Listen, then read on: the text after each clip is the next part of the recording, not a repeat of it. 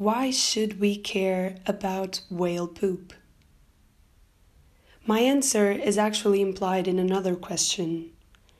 Did you know that when you sprayed yourself with perfume this morning, you were actually spraying whale feces all over you?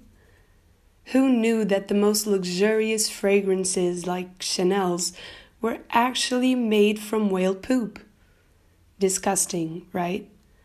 Also, with a title like that, I believe it's obvious what I'm going to talk about.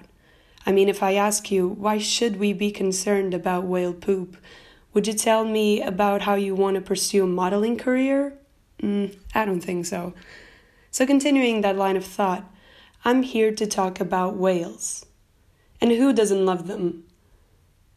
The gigantic physical representation of kindness, peace, innocence, and charisma the smooth the smooth message of tranquility that rests in their eyes. Oh to be a whale. They're actually considered by many biologists the engineers of the big blue helping maintain stability in ecosystems and even providing services for human society. They basically maintain life on earth by pooping crazy. It's it's the same thing as if Michael Jackson would sustain the music industry by mm, um okay, let's uh let's stick to, let's stick to the topic. Yeah. So, even though whale's poop is our planet's gold mine, some people, politicians in Japan for instance, they believe that killing whales is actually good for human beings as it boosts the food available for us to eat so instead of eating canned tuna fish, we'd be eating canned whale. Ugh. So, as it would boost the, the amount of food available for us to eat, it would also boost the food market's economy. It does not work quite like that, though. As the number of whales is declining, so are fish and krill, being krill small crustaceans which is controversial since the fish's prime predators are reaching extinction. I mean, fish population should actually be rising.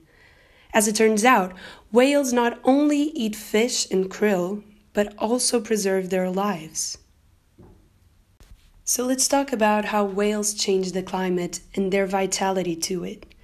There are essentially two factors given by the great mammals that contribute for healthy biodiversity. These are their excrements and their rotting corpses.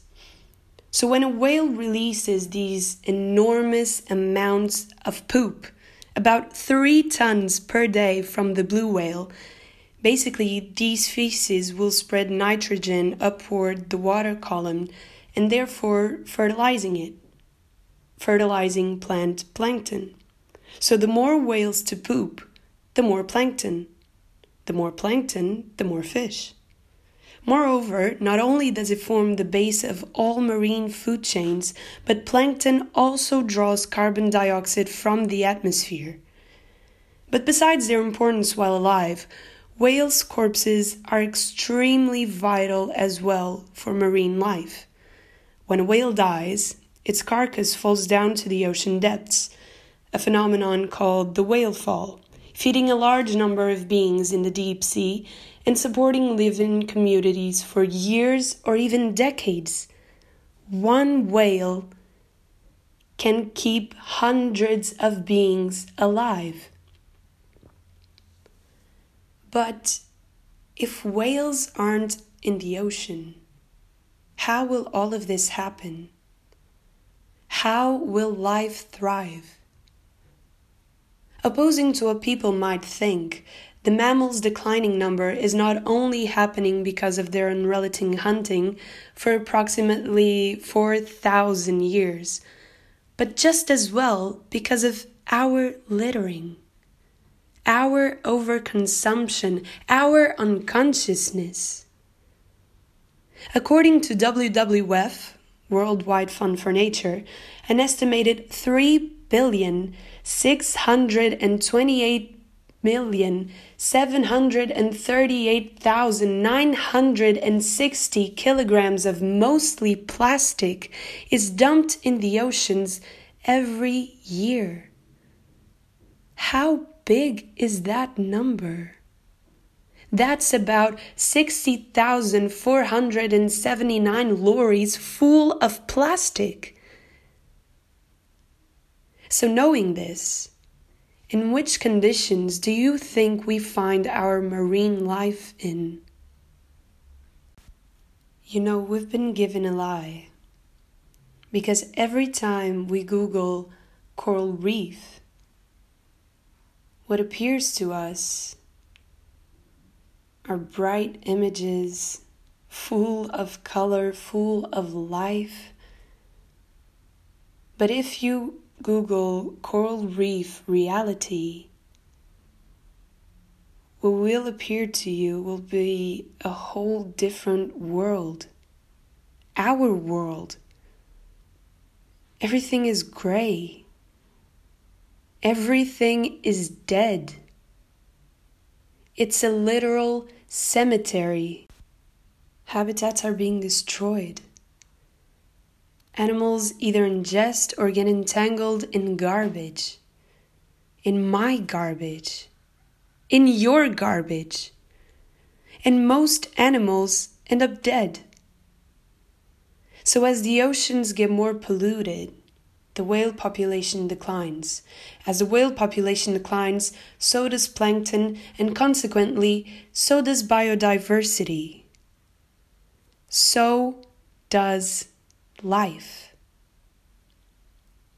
Now, what can we do about it? Personally, I think we all know the answer to this. We've been taught since we were little kids to reduce, reuse, recycle, but do we actually do it? Do we? It's simple. Swap. There are numerous disposable everyday items you can sp- swap for reusable, eco friendly ones. Replace your disposable water bottle for reusable ones. Start using reusable makeup removers. Buy in second hand. Ask for an ice cream cone instead of a cup. How hard could this be? Simple solutions for a major problem. So, concluding, our world, our lives depend on poop, but mostly on whales.